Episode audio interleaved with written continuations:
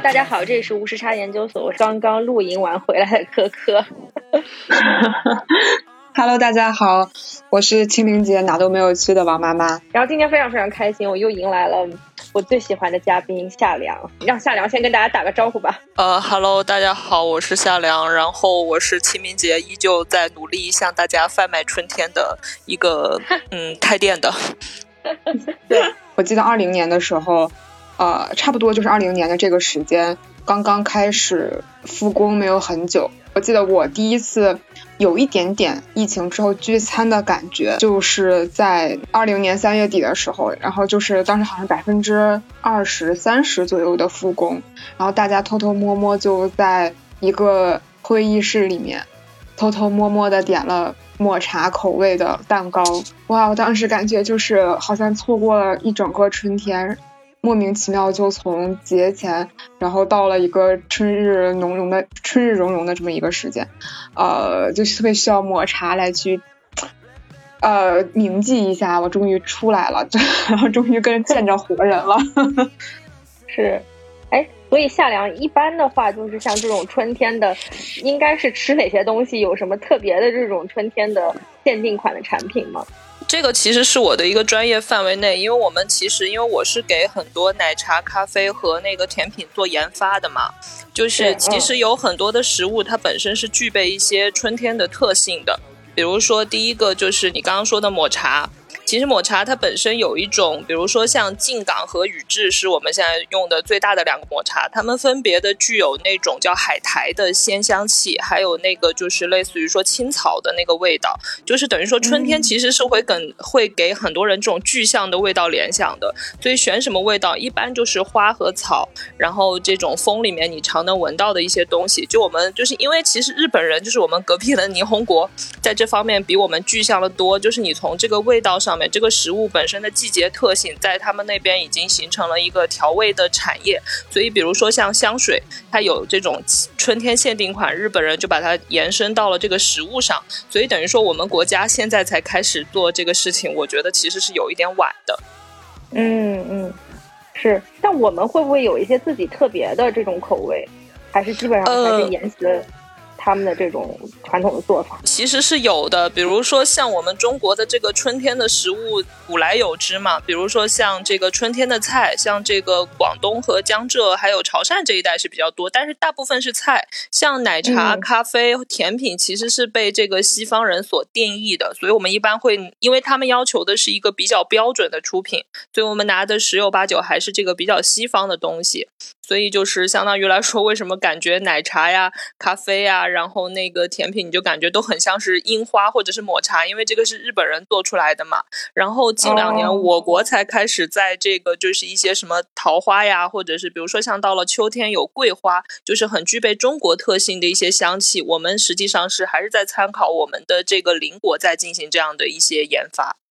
嗯嗯，是。哎，像樱花呀和白桃啊这种，其实可可能本身我们也并不知道花是什么味道的。那这些口味是到底是怎么弄出来的呢？呃，其实是这样，我我个人按照我的粗暴理解，以及我参与过的很多产品研发会。就是研发会吧，我的个人直观的总结就是，因为这种消费属属于比较，就是它不是刚需消费，就不是日用品消费，它属于情绪消费。然后情绪消费呢，我们就会把我们春天最美好的一些意象的联想，把它做成具体的味道。比如说像樱花吧，实际上它确实本身没什么味道，所以日本人就会想到说，我把这个樱花做到盐渍，把它做到比较早期，就是我觉得十几年前就开始有的，比如说那个水性旋饼。就那样的一个产物，嗯、然后或者是比如说像最近说那个，还有说桃花，但实际上桃花本身是没有味道的，包括说桃花酒，所以我们这个我们比较知名的一个酸奶品牌是怎么把它做的呢？就是把桃花拆成了桃子和玫瑰花，然后这两个调都是偏粉调的嘛，哦、所以就做了一款粉粉的酸奶，然后就很多奶茶店会照着这个方子去给它做成了奶茶，甚至是做到了咖啡，实际上就是在这个工业产品上可发挥的，就大概是这么一个公式吧。因为我觉得也特别奇怪，就感觉当我提到春天的时候，如果不是说大家日本的文化进入比较深刻，我其实就可能第一时间想到的是樱花。就好像我们写写花的时候写的都是桃花、杏花什么的。嗯，对。我直观观察过，杏花的那个长相会跟这个樱花有一些类似，包括桃花跟樱花，我感觉大部分人也是分不出来的。我我平心而论，就像现在那个北京满大街长的那个山桃花，远看我觉得跟樱花差不多，那我就集中精力做一款就 OK 了。比如说我最近参与的那个中华世纪坛的那个，比如说浮世绘大展嘛，今年就之所以加强，是因为今年是中日文化友好五十周年。所以就相当于说，在前段时间疫情那么难的时候，这个浮世绘大展还开了，其实是有一些文化意义的。而且包括就是玉渊潭这边会去做樱花，因为今年玉渊潭的这个樱花节，我觉得非常成熟了，已经就是。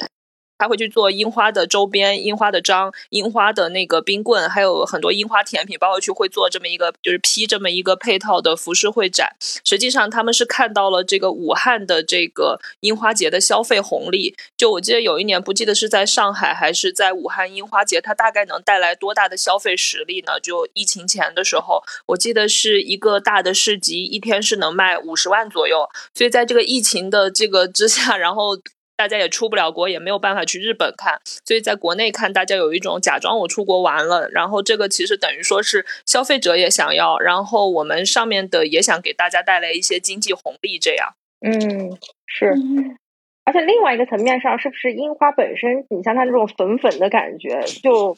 会有一种梦幻、就想象的力的那种营造。就是比如说像我们，比如说我记得是八五年到这个九五年之间这一波，应该是这种新消费的核心力量。然后这一波人其实从小长大在的就是这个日本动漫。入侵就是进入我国的这么一个长期的状态，所以像那个比如说什么《魔卡少女樱》《夏目友人帐》这些，就是治愈系动漫里头，樱花就是给人了一个特别特别好的那种，包括恋爱呀、少女啊，所有这种让你觉得最美好的意象。然后它又是春天盛开的，所以它本身就是带有某种很褒义的，然后甚至积极向上的春天意象。加上它还有这么大的经济红利，然后为什么还有一个大家推樱花的原因呢？因因为樱。樱花画成这种平面二维的图非常多，很多商家现成就能用。不管把它做甜品，还是把它做冰棍、做周边，它都有非常取之不尽的这些形象。因为日本把这个已经做得很产业化了嘛。但我国的动漫的这个产业，就是我们要重新再做一个原创，其实是很费力的。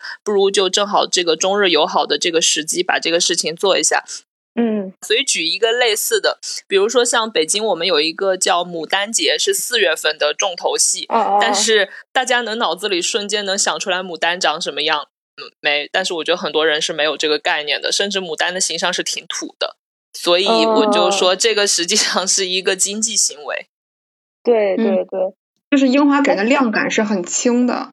对，而且它很具体，就是牡丹呀、杏花、桃花，实际上在这个形象上并没有做到像樱花这种高度的五，就是五瓣花的这样的统一。包括比如说像，实际上北京春天也有另一个非常知名的花叫玉兰花，但是玉兰花也没有配出一个对等的这个消费衍生行为，它的这个动画形象也不够统一，就这样的感觉。嗯，对哦，为什么玉兰花？其实玉兰花的香味还是很好闻的。嗯，但是玉兰花好像不是可以吃的，目前并没有在食品添加里面写到玉兰这一项。就它不像栀子花，让大家觉得已经是可食化。就以花入传，实际上在中国很古老，但是据我去查的食谱里面是没有玉兰菜这这一项，就玉兰花做菜的。什么花是可以用来做饭比较多的？比如说中国桂花是特别多的，玫瑰花是特别多的。然后说樱花实际上是今年才可以进入到食品添加里，而且是一个特别的品种，叫关山樱花，以前也没有被列为许可，因为花里面有一个东西叫花青素，它进入到水里面或者进入到菜里面会引起什么不愉快的东西，不知道。就比如说还有像槐花，比如槐花可以炒鸡蛋。然后这些是我见过比较多，像栀子花以前是有那个炒肉的，还有茉莉花，这些是比较多见的。那樱花就是因为确实它本来就是不能吃的花嘛，那它的口味是怎么构建的呢？这个东西按照我们说一个从无到有的构建过程，那如果它本身没有什么让你觉得很好闻的味道，你就给它造一个很好闻。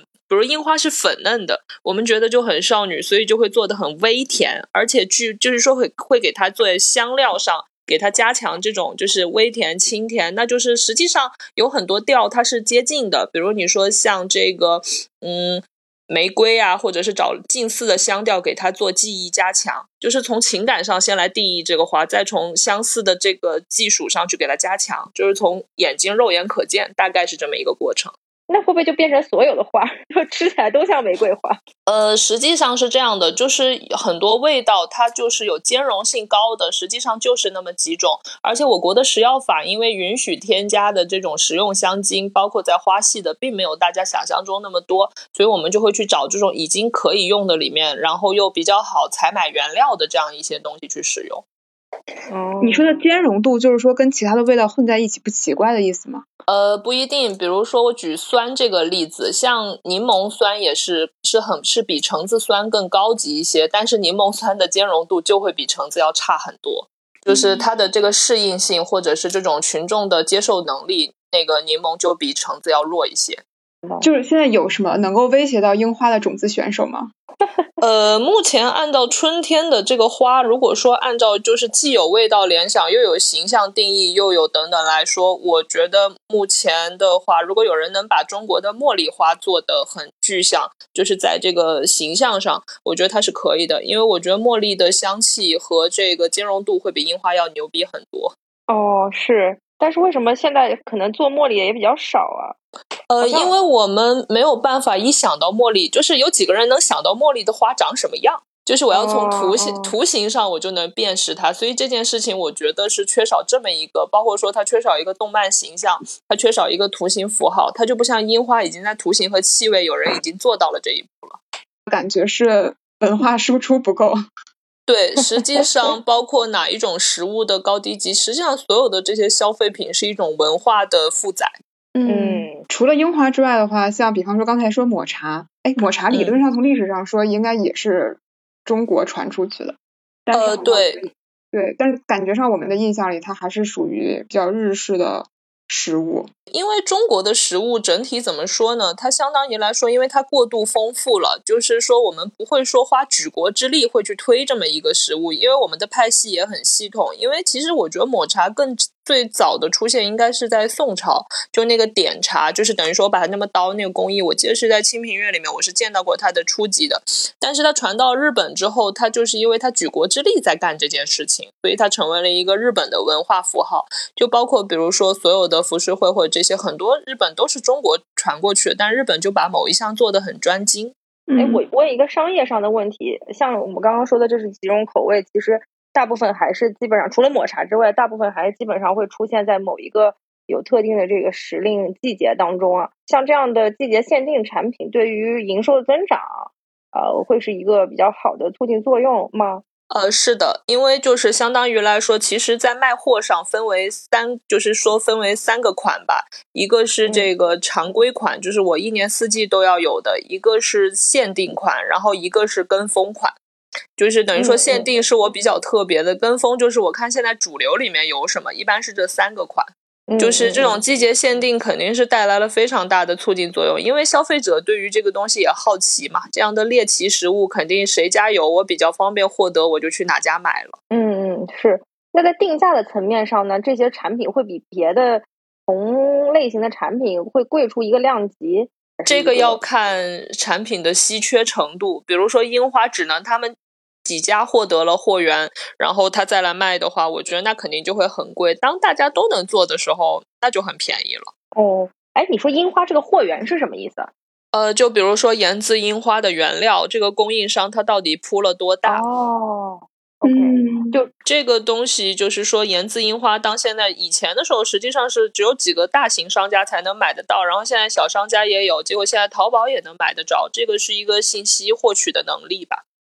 嗯嗯嗯，是最近那个东方树叶，其实配合春天，它出了一个龙井新茶，嗯，就是这款，就因为我还没有买到，但是很多人都说真的是蛮贵的。就很小的一瓶，要卖到八块多钱。对，因为好的明前龙井，它实际上是有一些特别的香味的。比如说，它不只是清新，它还有一种幽微的兰花香，就是一种从小喝茶的人才能喝出来的味道。就是比较贵的龙井，因为它必须手摘，然后这些工艺上的决定的这些东西。嗯嗯嗯，所以其实它这个价格还是根据它的这个稀缺程度去定的，对吧？对。类似于这种去通过做限定，我之前也有看到一种说法，就是在供应链上面，就是它的啊一些供应商本身也很想去跟这些市面上的品牌一拍即合，去做一些就是限呃不一定是限定，去做一些营销。因为我之前看看到一个报道，就是说到像啊瑞幸的厚乳拿铁，其实那个现在对于瑞幸来讲是一个非常拳头的产品。呃，它最早其实就是因为厚乳本身的这个供应链。就是厚乳这个材质，其实就是这个概念，某种意义上也是他们带起来的。然后他带着这个厚乳拿铁和瑞幸一拍即合，然后做了一个很好的呃营销和推广。就是这种，我想问一下，就是类似于这种呃季节限定，它会有这种特别的供应商，然后去促成这种限定的存在吗？呃，会的。其实现在供应商，我觉得也比我想象中还努力啊。就是比如说 像这个，比如说我就举例子，比如说盐渍樱花嘛，它有初级的，比如说我就是带点盐，那很有可能会在这个盐上，有人就会做特殊文章。我做井盐樱花，还是我做海盐樱花，还是我在这个盐渍上面，我要不要加一点别的特别香气？只要是我国允许的状态，就供应商现在也需要打架嘛。就是比如说我瑞幸可以同时选那么多家，带来这么大的利益的。时候，他就会倒逼在产品研发上面去做更多更细的文章，所以现在就是等于经销商也很努力，品牌方也很努力，消费者的这个嘴更挑了，它是一个多项选择的这么一个状态，而且最终哪一款产品是更火的，实际上是没有人知道的。比如像瑞幸，刚我们说到它的生椰那么的火，是他自己都没有意料到的事情。对，是的，因为众所周知，可可是江浙沪包邮区的人，我猜青团和腌笃鲜本身应该对于他来讲有非常多的童年记忆的感觉。但是我作为一个纯北方人，在上大学之前都不知道青团是什么东西。我然后我记得我本科出去旅游的时候，还很认真的买了青团给室友吃，就确实是一个手办。当时北京也不是太普及，买的就是买得到啊。就你想还是会从就是会会从上海人肉带回来，但是不知道从某一个时刻起，街头巷尾，我感觉今年从三月份的时候，三月中下旬的时候就已经开始有人卖青团了。对，就其实青团吧，我觉得在他进行这个沈大成和 Seven Eleven 签了这么一个合作之后，我觉得青团已经不是他最初的那个长相了。因为我自己，我是我爷爷奶奶也是上海人嘛，就我的口味也是江浙沪包邮区的人。然后就是，其实青团最早的时候是一个要热蒸出来，然后还有青草香的，且是咸味儿的这么一个东西。但是也有这个甜的，实际上它那会儿很单一，就是黑芝麻馅。但是我觉得可能这种咸甜口的东西在北方市场并不太适用。然后目前为止的咸甜口，我感觉也就到咸蛋黄肉松馅的青团。所以就是青团来到了这个北京之后呢，我觉得它已经跟汤圆在我眼里是一个东西了。就是青团的皮整体已经没有那个青草香，它就是一个绿色的汤圆。我的直观感觉，而而且他卖的这个是那个豆沙。还有那个 偶然的黑芝麻，我觉得就是它已经丧失了青团的灵魂，这个是我个人的感慨。但是我觉得它确实是在这个全国范围内比较好普及，它就跟日本的和果子最终就走向了一个大一统，它是一个糯米食物。嗯嗯嗯，就它在推向全国的过程当中，这口味是改良过的。已经变得不是我小时候吃过的那个青团了，就它没有那种鲜香感。然后包括我小时候还吃过有辣的青团，就是那个辣笋，然后加这个竹竹笋什么之类。现在这边是不太可能，因为它确实不太方便供应链这样的一些食物吧。所以我觉得说像这个肉松，就咸蛋黄肉松，已经是它的最大程度在这个标准的供应过程当中的一个就是最终决定。嗯嗯嗯，是我终于明白为什么青团有一种俯拾皆是的感觉了，就是你刚夏良刚才说的。那个七幺幺签了沈大成，对，所以全国的便利店都开始卖。因为以前我记得北京人好像是不太过清明节的，包括我记得就是我刚到北京这个一二一三年的时候，那会儿大家也没有说我要去过清明节的这么一个概念，因为它就是一个并不吉利的节。然后现在清明这些年开始有踏青的这个概念，那我总要一个限定食物吧，所以想来想去就选中了这个青团。然后便利店也觉得它又方便运输，它又它又好那个这个季节限定，所以。它这是我我真的记得是应该是在一八一九年左右，它全全程铺开的，也是沈大成这个品牌的努力吧。就像很多本身只有南方的品牌，把它进行了半工业化，找了这个北方受众也可以接受的一个味道，进行了全国普及。对我最近会觉得说青青团的味道越来越妖魔化了。我就想问，以前传统的青团到底应该是什么味道的？对，就是很黑芝麻加一些白糖，它实际上就是，然后外面的那个皮是弹糯的，它有很清新的那个，有点像艾草的那个香气。就是比如说，像我北方实际上好像没有这个习俗，就是南方这个在端午节前是会熏艾的。就那样的一个东西，而且青团以前不会这么早的上市，我记得应该得是清明节后才开始正式进行，尤其上海的时候。但是现在估计是这个商家为了推动这个清明节的一波促销，是把这个青团的时令给往往前延了。对，所有的 食物走向全国的过程，一定会变得不是它本来的那个味道。就像广州酒家呀，还有这些很多食物，它进入到这个全国受众的时候，它要一个老少咸宜的时候，那它就会丧失掉很多地域特点。嗯，哎，我其实想，就是比方说从一个从业者的角度上讲，你会觉得，呃，一个原教旨主义的食物和经过改良之后走向。失去某种意义上是走向大众的，是走向对走走进了寻常全中国寻常人家，甚至全世界寻常人家这种食物，你会有高低之分吗？你会认为前者更好吗？还是说其实都很开放的状态？呃，我我其实还是看这个人的这个人是处在什么样的一个想法吧。比如说我自己是以此为生，然后我是以经济利润来说，其实我更倾向是后者，因为当这个东西过度小众，它最终是会消失的。比如像我们小时候吃过的很多零食，到后面就不复存在了。比如说我们地方上的一些东西，但是当它就是走入了一个大众之后，我觉得它至少还能留着，这是我我比较倾向的一个态度。因为那种很高端的东西，当它过度的繁复，它可能厨师或者制作者也不愿意干这个事儿了。嗯，有些事情就是不能承认。虽然作为一个天津人，比方说别人说到煎饼果子里面加各种乱七八糟东西的时候，我在嘴上，对，就像我。就是我去年参加煎饼节的那个时候，确实煎饼已经很邪教了。但是就是我觉得食物这个东西本身它就是要变化的，我不觉得说最传统的一定很好吃，或者不传统的东西它就一定不好吃。比如很简单一个食物叫北京烤鸭，呃，最早的北京烤鸭是一定要皮厚的，让你腻的吃不下去了。那如果北京烤鸭长这样，就跟豆汁儿一个立场，我觉得就没有几个人能接受它了。是这个大董把这个东西改良为酥不腻之后，我觉得它才进入了一个全国。的普及，我觉得人类在味蕾上有很多是共性的。你不能就比如说甜品必须进入到当代，就不像甜品诞生那个法甜诞生，就是说甜死你，这是一种身份象征。那现在都不缺糖的年代，那你肯定要做不甜的东西。对我刚没有说完的就是，其实我一直都觉得，我一直不好意思承认煎饼果子，我觉得里面加了烤肠之后会变得非常好吃。对，就是。就是加什么三文鱼，加什么，我觉得都挺好吃的呀。它就是跟可丽饼一样，可以包万物。我觉得对，但是但是我嘴上就会说，这批评这是一种礼崩乐坏。尽管我内心觉得里面加了很多东西，其实都挺好吃的，让我们矫正的维持这个本地身份 身份认同。对，另外一个我我真的很想求科普，因为其实我没有怎么吃过，而且我一直以为它是一个很高贵的食物，就是那个腌笃鲜。哦，好像我都得觉，我我一直都觉得是那种很高贵的小海宁才会做的食物。小海宁，呃，对，其实腌笃鲜，我觉得它最早是出自一本宋代的那个很有名的食谱，叫《山家清供》，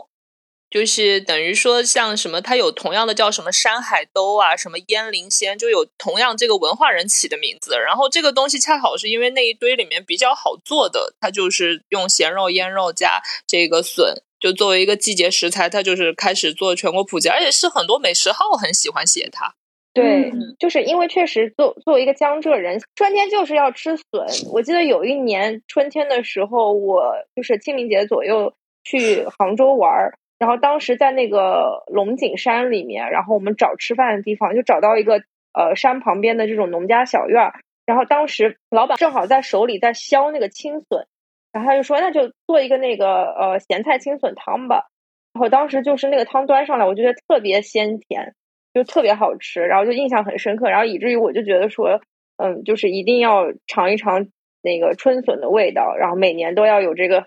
习惯。所以今年我到现在已经自己包过两三锅的这个腌笃鲜了。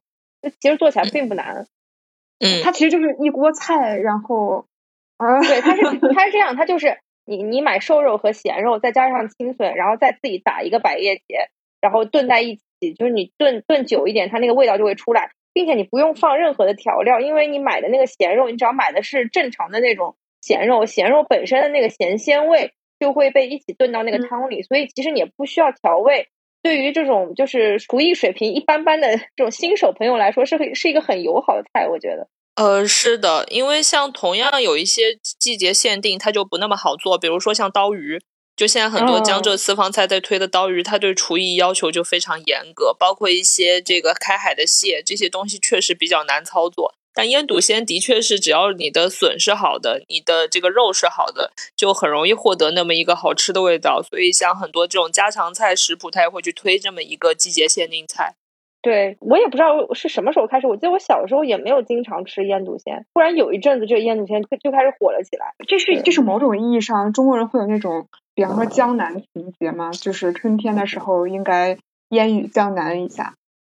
呃，不是，是我觉得是中国人对春天本身就很，就应该全世界人都喜欢很春天吧？就因为春天象征着生机，象征着活力，它带来就是很美好的感觉，就春光嘛。但是说找一些就是谁都好操作，就是这个东西其实是就是无心插柳的一个食物吧？我觉得就是因为它好操作、好整，它并不是一个江南的特殊食物，福建也是有的。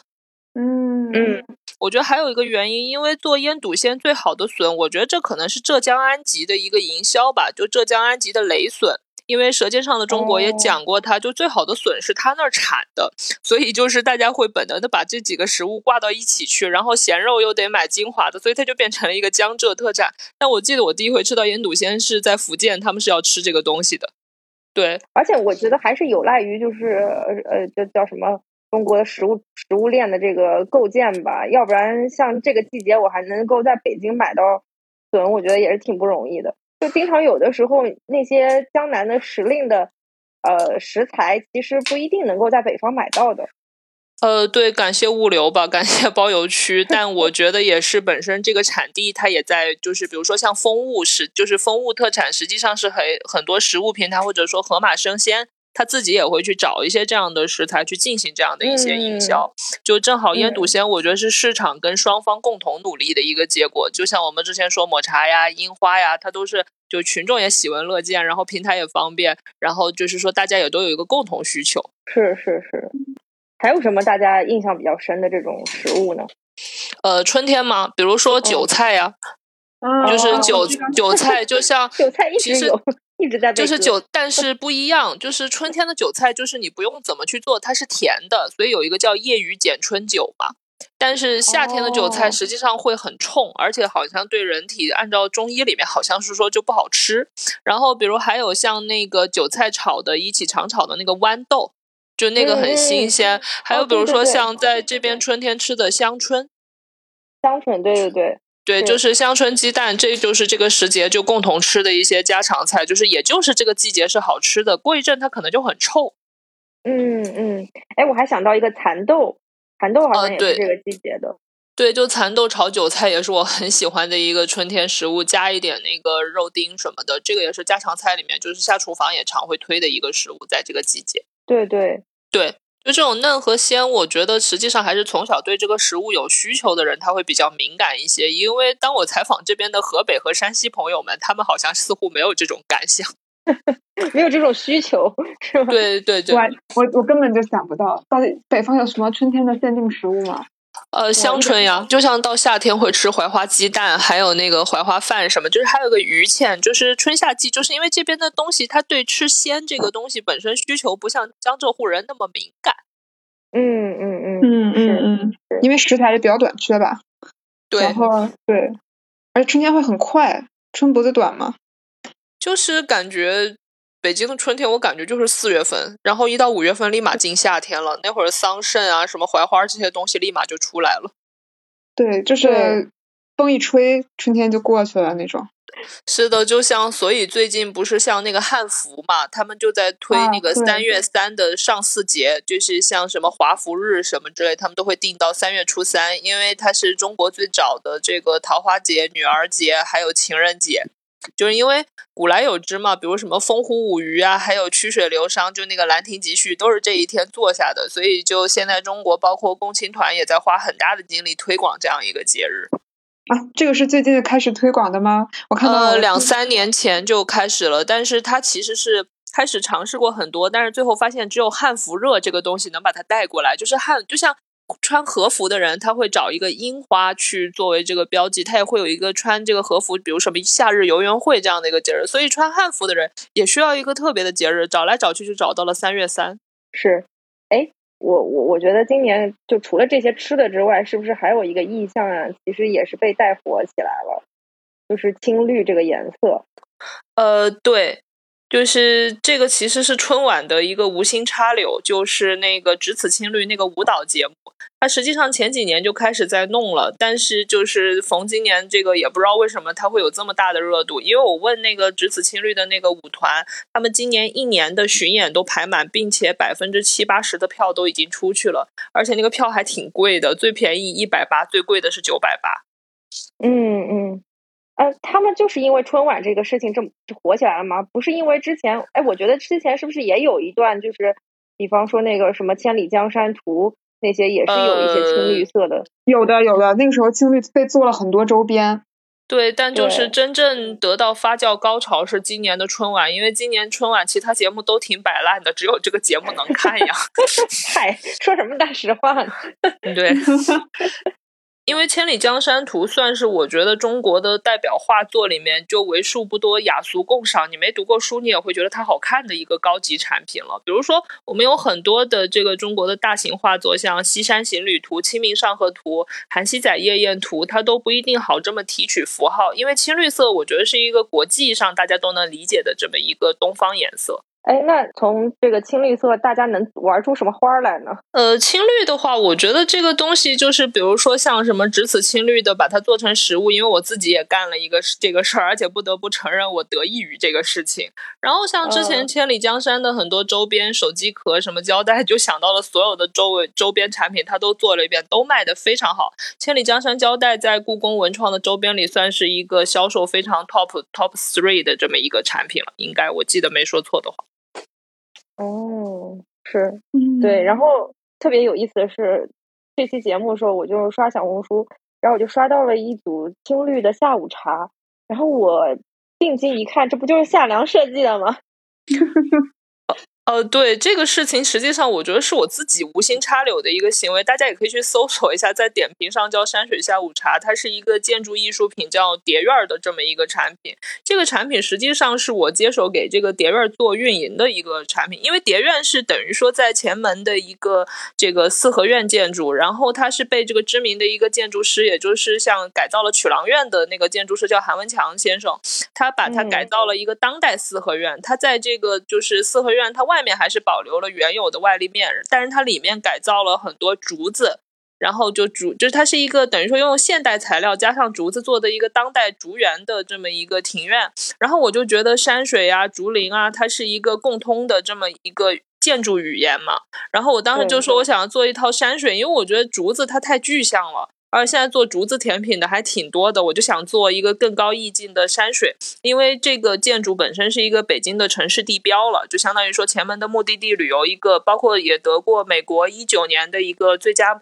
度假地，就是在那么一个地方。我想做一个更有高级语言感的，就做山水。然后，但是我这个山水其实甜品有很多，像比如说市面上很有名的那个山什么的，我觉得那个又很小气了。我想做一个甜品台，所以我就是找了一堆的那种什么盆景的那个。甜品，我就说我想要做一个这种微盆景、微缩的这么一个千里江山，然后就是想了办法，然后所以我就拿那个千里江山青绿做成了白巧克力片，然后还选了太湖石、选了苔藓、选了一些我觉得一眼就可以看见的这么一个组合。实际上它是在二月二号，就是之前它就已经全部定版了。然后当时我们选的所有的味道食材都很中国，比如太湖石，它那个造型是买了。巨特做的，然后选的是我觉得比较接近的，像银耳、马蹄、莲子这样的一些味道。然后一个那个苔藓，我用的就是抹茶，因为我觉得茉莉花茶不能表达它，所以包括说还有它上面不是有一个太阳嘛，我用的是黑芝麻和豆乳这样的一些味道，就是它比较中国。我想做一个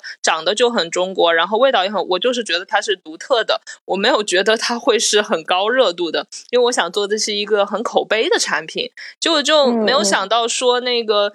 就是春晚会去推这么一个叫“舞会千里江山”这个只此青绿，然后我当时我就灵机一动，因为在这个春节之后我就要开始推这么一个产品了。所以我就当时因为开始找的都是一些文化机构或者是旅行的类的人嘛，我就说你可以说这个是千里江山同款，只此青绿，然后大家就真的默认的好像发现我这句话很有用，所以就用过去。因为在传播学上来说，我只要两个关键词。我就是说给大家听，我就把千里江山只此青绿，然后这个四合院下午茶这三个东西组合到一起去，就是我想，就是我看到这个东西很美，我要消费一个它的同款，然后又要显得跟市面上这种很流俗的东西不太一样，所以这套下午茶现在卖的真的还是不错的，因为它只能在叠院卖嘛，等于它平时工作日它的上座率是一半，然后它周末基本就都订满，现在已经到五一之前了吧？嗯嗯，是。哎，那正好讲到你设计这款甜品，就是一般的话，像你从你的角度出发，如果要设计这样一个产品的话，大概会有哪些的这个过程啊？或者是你你主要是一个什么样的角色？因为我感觉好像要挑味道，然后再挑供应商，其实还是一个蛮繁琐的事情。呃，首先这次的话，因为找的甜品顾问还是一个就是酒店行业，就是他原来是从酒店出来的一个甜品老师，就是大师了。他的基本功是非常棒的，就是他什么风格都可以做。然后就根据我的设计，然后首先因为这个酒店，它原来这个下午茶是我是根据它的这个客房的价格，因为它客房一千多一晚嘛，所以我就是说我肯定要定义一个人均一。就是两个，就说一套下午茶至少是三百到五百这样的一个价位，那我就不能做的很具体。比如说像之前千里江山蛋糕卷、故宫角落咖啡是做了的，就是它一个很简单那样的一个快消类产品，我是不能碰的。然后我也不能做成很奶茶的一个产品，那这个东西还是太就是。Go away 的这样就带走的这样的一个产品，我觉得不是我这个产品的定位，所以我就说我要做一个甜品台，我至少是一组甜品，但是我不想希望说做成传统的这种酒店甜品，就是它完全就独自就几个盘子给它一起放上去，我觉得就是我也不想做西式甜品，所以我就想到了说我能不能就是因为日本有一种就是那种盆景甜品。它就是说用一个画去表达这么一个甜品组台，但是日本的那个就相当于说它可能底下都是新苔藓，然后甜品就是点缀其中的。我就想比它做更进阶一点，我希望除了那个盘子之外，所有东西都可以吃。然后我就一层层去抠它，我就说可以用一些像类似于西方的版画呀那样的形式，把它里面的那种，因为东方的这个视觉语言一直不是说很具体的线条，它是一种意蕴。所以我就说，把千里江山的局部抠出来，我给它做成那种盆景甜品的呈现形式。当然也幸好甜品顾问听懂了我在说什么。所以我就需要有一个就是甜品顾问去配合你实现你的想法，是吧？对，就是他要有很好的基础，而且他要有很好的色彩能力。因为很多的传统甜品的话，他是很喜欢就照着法甜那一套来弄的。但这个甜品老师幸好他是对做了很多日系甜品，他也做了很多的中式甜品。我觉得他的经验很丰富，所以我给他下了这么一个难题。我们真的是从一月份开始就找了各种各样的那个尝试，最后当他把那个巧克力用那种晕染。的方式，因为那个就是渐变的方式，呈现出了这么一个，我还挺惊喜的。嗯，是是，我刚刚听夏良在描述这一段的时候，我就想扣到了我们今天的题目，就是到底是谁在向年轻人兜售春天的？嗯，就是我觉得这个都是无心插柳，我觉得也是一个双向选择，是大家看到了这个青绿，我想来消费这个青绿。我觉得如果没有这个只此青绿，它也不会这么的热。对，是。是，我觉得也打中了大家现在的一些心理的需求吧。对，因为这个甜品台，由于它确实长得比较的特别，就是因为它的独特性、它的稀缺性嘛，所以就是相当于来说，包括这个，就比如说这个慕斯甜品，其他普通的可能就是一些常见的花，我用的是很中国的食材。其实我是把这种味道，是把很多江浙的甜品，比如说绿豆汤里面的组成成分，或者是广式的那个芝麻糊，就比如说黑芝麻豆乳那个配比，我是拿着很多中国甜品的配比，拿到了西方甜品里面来。嗯嗯，对，所以兜售春天，包括大家看到一个奶茶的配比，很有可能是强大的知识储备。然后我吃的很多，最终我作为了一个嫁接成分，就是我的配比既要吻合西方的这一套工艺标准，我也要吻合中国味的喜好。对对，哎，你你你这个大概花了多长时间呀？呃，研发从我的构想，实际上我是灵机一动，大概是花了一周之内吧。但从整个产品的调试，然后整个长相，还有包括它最终的摆盘，选什么器物去呈现它，零零散散其实是花了一个多月的。嗯嗯嗯，是。那这个其实是不是后续还要搭配着一些就是自媒体或者一些平台的投放和推广，才能够达到现在的效果？就目前大概是一个怎么样的传播方式？呃，实际上是这样，因为我的这个还比较好说，因为我就是一个线下消费场景，然后人没有那么多，所以我就找一些比较高端的文化类的，然后一些点评的 V 八，然后小红书一些这样就是我比较熟的人，然后做置换的方式我给推。但是如果像比如说喜茶呀、乐乐茶呀，或者是比如说我们所知道一些头部的甜品和这个，他们是会去专门就设定好一套话术，然后去找一些这个画像比较接近的博主。去给它推出去的。当第一波这个核心的这个用户已经获得，它就会再往二维、三维，因为博主也是分等级的。嗯嗯。就比如说点评有 V 八，那有七六这么一个分级。那比如说微博博主、小红书博主，他也会去给你画像。比如你是一个时尚博主，还是你是一个文化博主，还是你是什么样的博主？这个看 P 二本身自己的功能。现在的米其林黑珍珠餐厅，实际上也都有一个非常成熟的这一套推广的方式了。嗯，是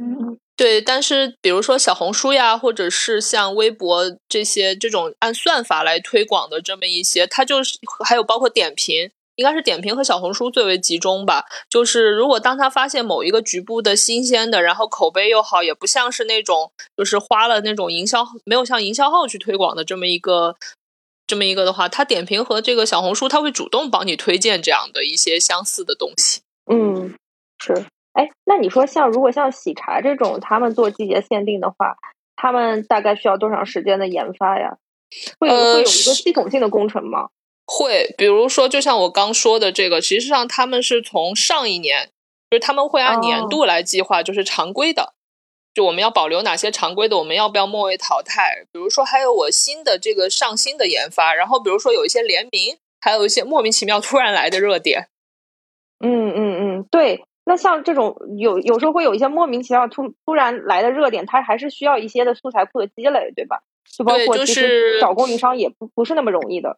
很难。但是就是说，这个真的是看食品研发专家这些，或者是说有一些外行的这种，因为确实它这种食品。这种品控部门，像喜茶、乐茶，他们是有专门的，或者说有一些外部的食品研发公司。因为现在像很多餐厅啊，就是包括我们知道火锅，他找奶茶研发都有对应专门做这个行业的公司。包括比如说做这个原料的，有一些那种就是比如说饮料原料，他都会自己去研发一些这个就是季节的新款给你，你你可以用它这个方子的。就这个产业是很健全的。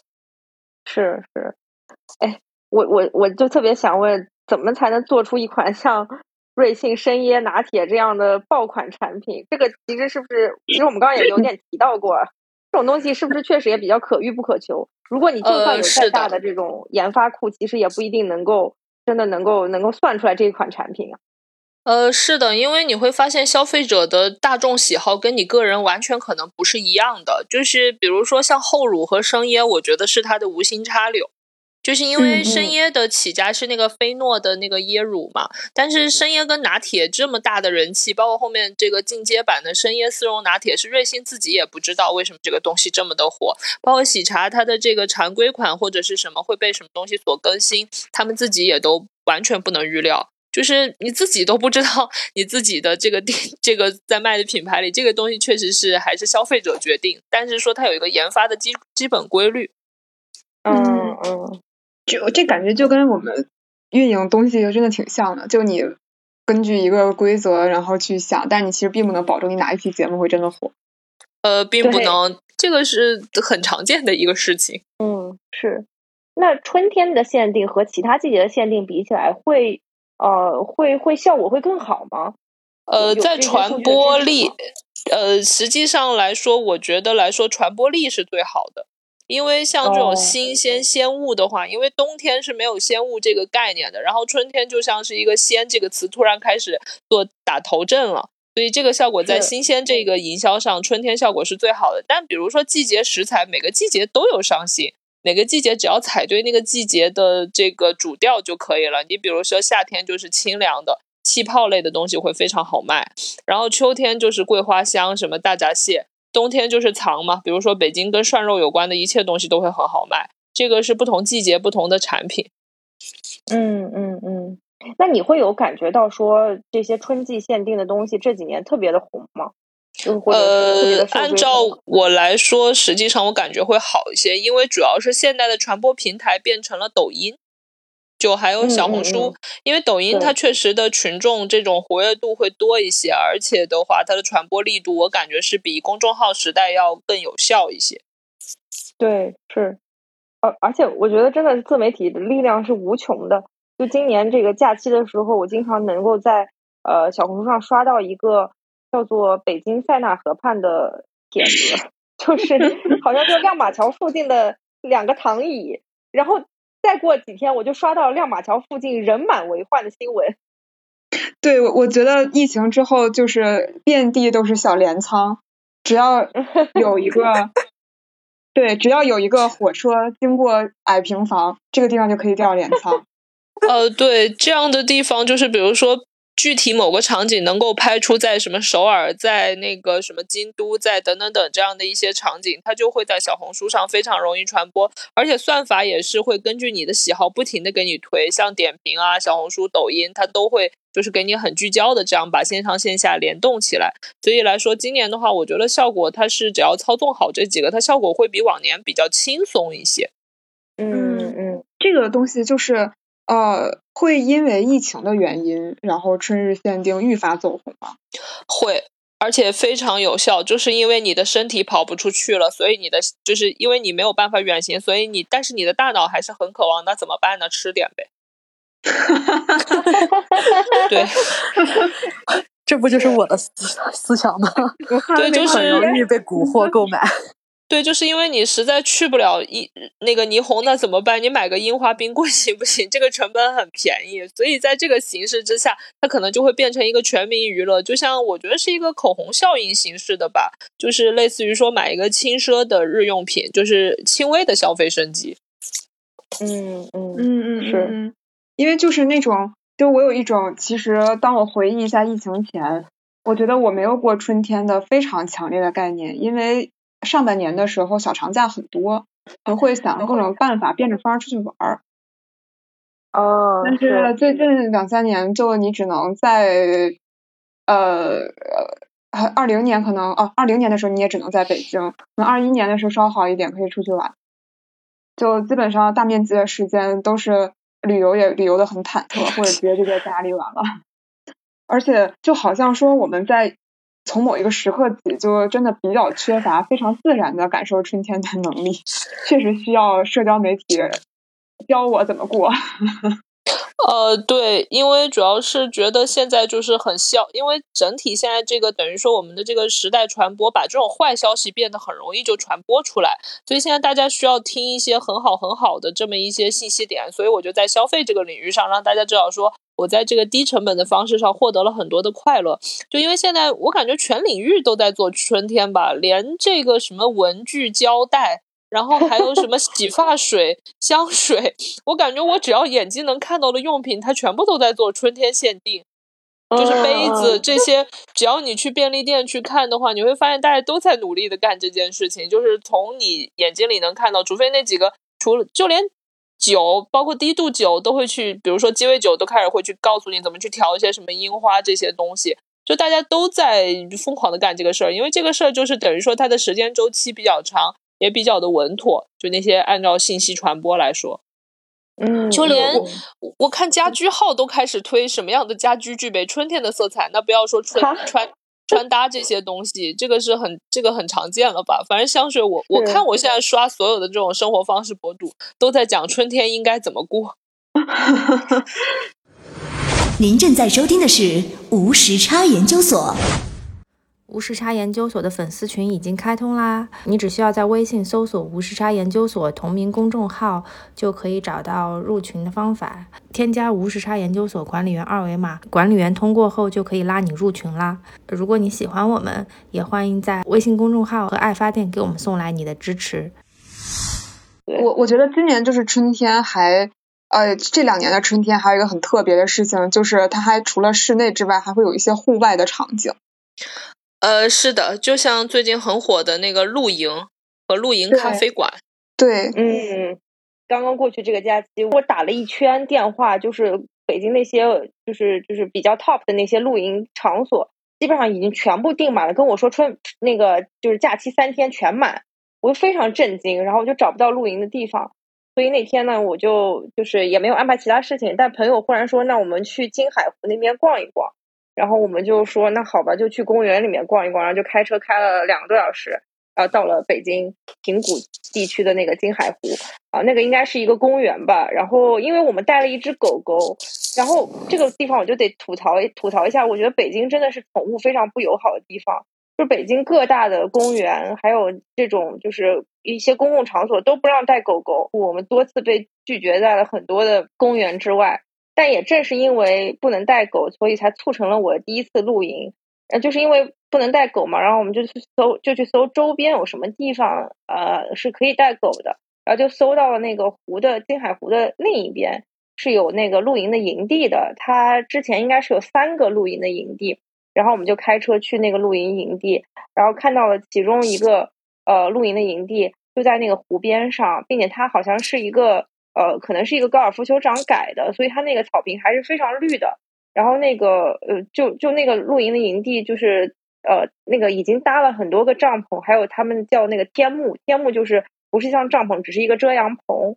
啊。然后就大家就坐在那个草坪上，就很惬意嘛。然后又有那个春风吹过，然后这阳光也很好，然后天空也很蓝。然后这时候你就看到狗子在你面前撒欢儿，你就觉得哇，就好美好啊。然后你会发现，就是露营的人真的很多，当场的就是同行的朋友们，有一些朋友们就立刻上了头，就开始看那个露营的装备。工具，然后开始准备下一次露营。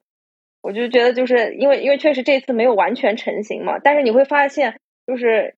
现场的很多人的装备都是很齐全的，而且很多人还自己带了帐篷，就是那种已经不是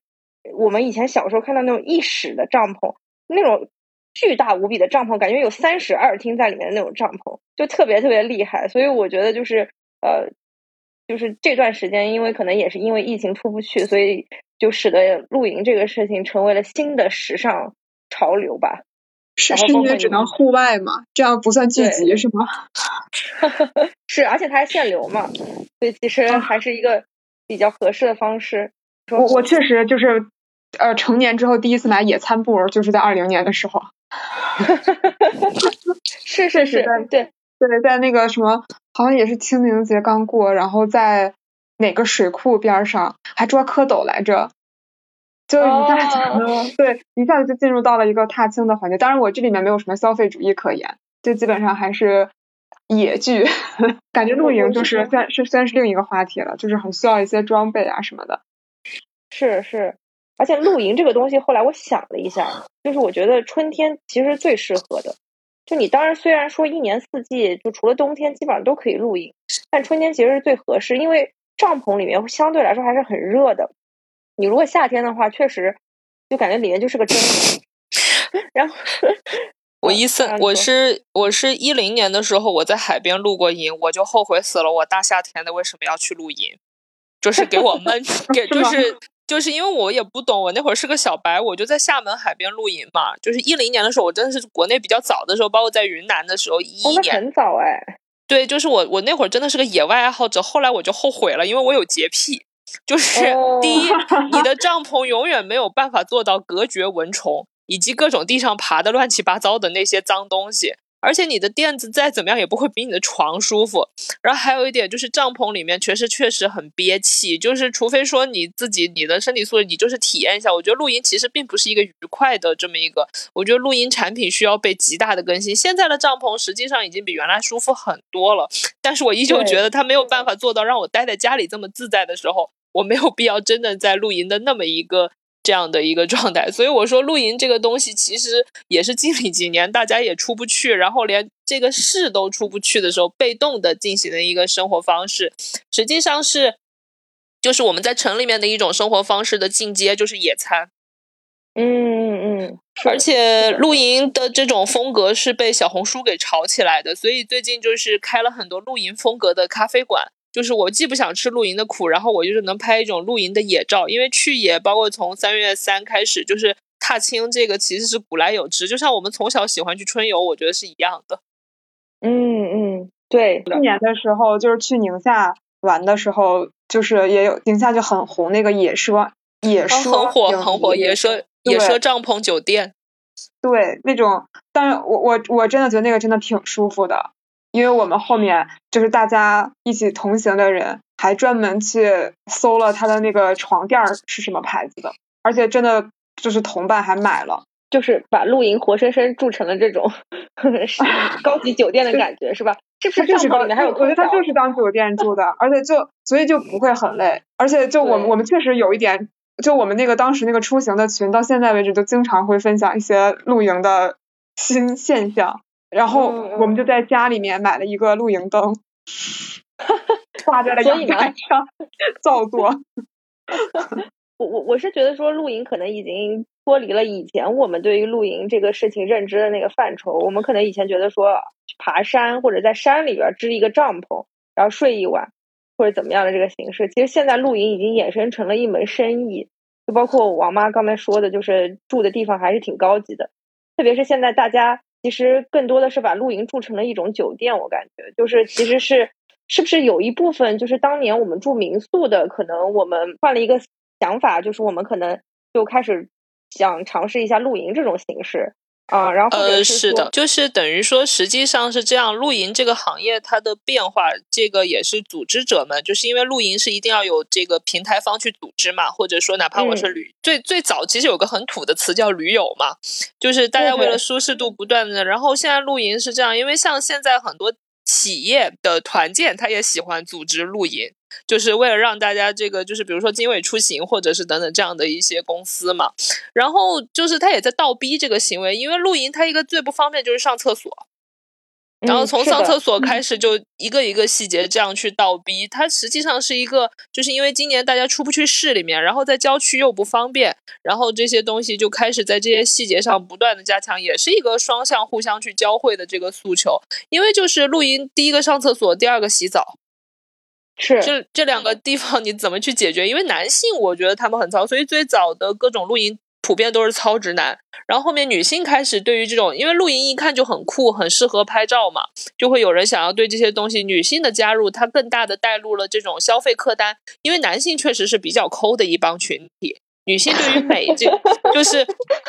女性对于美这个事情，她就会有很多很多的这个，就是来要求。所以，怎么把一个露营做的又野又奢，然后又美，这些东西是女性在推动的。就一个行业的这种生僻，可能是男性开始，但是女性会把它变得更进阶。所以，现在露营已经不仅仅说我就是出去散个心，出去就不是那种瓦尔登湖式的那个时期了，它就开始变成了我要拍照好看，然后我这个风光要好，我不能吵。我要睡得舒服，所以露营就是会变成酒店和民宿的，就是野外爱好者，就是在野外也要过得很舒服的这样的一一帮爱好者们在推动这个行业。因为早期我记得有一个平台叫泰格有，他们是在推动，但是因为它的成本太高了，它的帐篷好看一点都要上万，我觉得这个这个是很麻烦，就是就是参与成本有一点过高。我觉得接下来可能会出现上千上百，就像现在小红书的那个就是。啊，不是把野餐这个事儿推动的很好。以前野餐店是很贵的，但现在那种低成本、好拍照、可能做工没那么好的一百多、几十多的野餐店，也在淘宝是很普遍的。我觉得这个事情就是最终一定会，它变成了一个产业。所以像三里屯很火的那个 Lucky Trip，它就是露营，它是第一个打露营风的咖啡馆，它生意非常好，因为在市里面也能拍出了一种我去郊区的感觉。是，而且我觉得最近就像你刚刚说这种一站式的，可能。因为确实露营那些装备其实还是挺贵的，就是包括好一点的帐篷呀，然后还有这些桌子椅子呀，还你甚至还要买炉具啊，然后电池呀、电池箱啊这些东西，其实七七八八还是蛮多东西的。所以现在我感觉有一些营地啊，他们就开始强调说这种一站式的，就拎包入住的这种模式，其实这个也就越来越像呃刚刚夏良所说，就变成了酒店，甚至他们会更多的去在意说。呃，周围的这种基础设施的建设，比方说厕所好不好，然后洗手池干不干净，这些其实也是希望通过这种比较完善的基础设施去吸引更多人愿意呃来体验。而且我我看那个就是呃，今天正好有篇文章，然后讲到这个露营的模式，其中有一个已经形成了一个品牌，那个品牌叫大热荒野。然后他之前在三亚搞的那个露营的系列，就它会是一个三方合作的模式，就是它和这个场地的场地方，然后再加上运营方啊，然后它可能是更多是做品牌输出，然后它在三亚的那个营地是它第一个营地，好像当时我记得单人大概是已经超过七百多了，其实就已经是比一个正常的这种大城市的酒店都要贵的这个价格了。呃，对，因为这种就是又野又美又舒服，它现在成本依旧是非常高的。我等着这个义乌的厂家们更多的进入这个行业，因为这件事一定是日用品厂家能干好的事情。因为以前他们不就是当这个产业它就是一个少数人的爱好，它就会很贵。当它进入了全民的阶段，那它就一定会出现。我觉得还是产业的一个链条。就所以我觉得明年一定在露营这个事情上会有很多的生意，那就是比如说近他近期的这个野餐，现在很多甜品啊，或者是像很多商家都已经开始卖野餐打包了。就是我不只是给你卖一个野餐食，因为以前我去做过几次野餐，我觉得很累，就是我要自己准备什么溏心蛋冷这些这些东西，然后我还要把拍照的道具给准备好。现在已经有人把那个小就是那种拍照道具和食品就分别两个包开始卖了。颜值经济嘛，你去野餐，你纯野餐又不舒服，还不如去酒店吃饭或者是在饭馆吃饭。那你出去肯定是为了拍照的。是是是是，野餐一定要带很好看的吃的，然后摆在那里拍照，还要带瓶酒和气球，还有书，还有书，因为对，因为今年那个北京书市的承办者，我跟他提了这个方案，他们可能也会在阅读季里面摆一个野餐阅读区这个事情。哦，是十四、十六、十七号的那个吗？呃，是四月二十几号说今年不办，明年也可能办吧，就类似于这样。就这个这个事情，他们觉得也是挺好，因为有很多野餐者真的会买本书来挡住脸，然后躺在那里拍个照嘛。小红书有很多类似的拍照姿势，就比如抱个，就比如抱个吉他，拿本书，然后吃喝杯酒，然后笑一下，就是就是这种很很小红书的打卡姿势。我觉得这个也会成为一个产业，就就是这样的一些。我我直到现在还是对这种春天的草地有非常大的期待吧。我总觉得北京经常找不到那种大片大片的草地。我就是记忆当中，我之前在美国的时候，有的时候我不知道在哪里，我就我就脑海中经常会有那种印象深刻的时候，就躺在草地上，然后看着天空，就是好像经常会有这种呃大片的草地。但北京上次我想去七九八，我就印象中七九八有一片草地。然后后来，直到我找到那片草地的时候，发现好像就是几块草坪，然后我就特别失望。呃，北京唯一大片草地这个聚集，像北京野餐第一热门地，肯定就是朝阳公园。它只有那个地方是既允既是既允许人，因为很多公园是不允许铺毯子，也不允许人坐下来，就是很多公园的草是不允许踩的。然后朝阳公园是为数不多可以大型有大片区域是允许人坐在那里踩，所以它会成为第一热门。加上它有湖，有这个还可以划船什么的，就这样的一些。对，因为北京它不太容易，就是因为我按照我当时跟那个园林规划还是跟什么人聊过，说北京有大片的区域是不允许有人摆东西的，比如说像北京的护城河边，包括像北京的这个，因为因为因为我住在故宫东门这附近嘛，很多区域就是包括北海公园，他们都是不允许摆这个露台，所以北海公园的项目就在游船上喝酒这个事情会多一些。哦，好吧。对，我觉得北京规矩实在太多了。就春天这么美好的时候，感觉很多的想法就没有地方实现，就包括所以，所以就是北京会把野餐做成一个特别，比如说北京有一个专门的野餐主题地方叫天开野餐公园。然后现在很多很多那个金海湖附近有营地，就我记得是五六月份原计划是要开一个什么七天七夜嗨到底的一个，什么是青年一百的人办的这么一个，就是会把野餐变成一种特殊的。这个消费的行为，哦，我我我确实觉得，我以前如果说什么东西像这种很自然的东西，然后别人告诉我我是消费来的，或者是我花钱买来的，我会很不舒服。但是说实话，我觉得在尤其是今年这个不是很好过的春天里面，我真的可以拿手里不太多的钱和刚发的正在热乎的年终奖，就是可以买到一点点仪式感。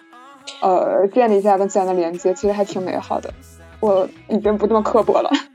就是春天很短暂，我觉得限定款也是大家在消费自己心里特别美好的东西。是，我觉得可能上等的过春天应该是我好像什么东西都不需要介入，我自己就能体验大自然的感觉。嗯，那个体验会记录。但其实大多数人，像我们这些大俗人呢，就是挣挣点钱，不就是为了在美好的世界花掉吗？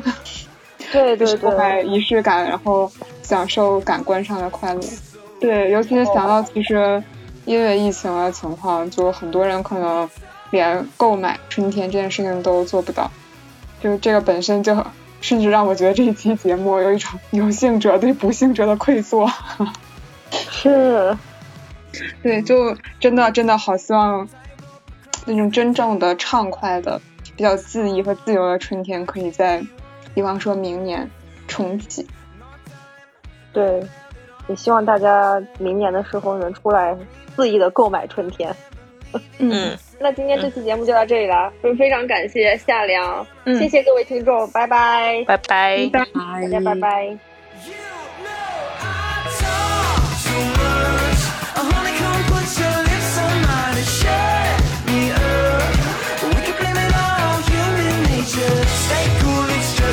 so why you gotta be so talkative? I talk too much, we talk too much. Silence is golden, and you've got my hopes up. We talk too much.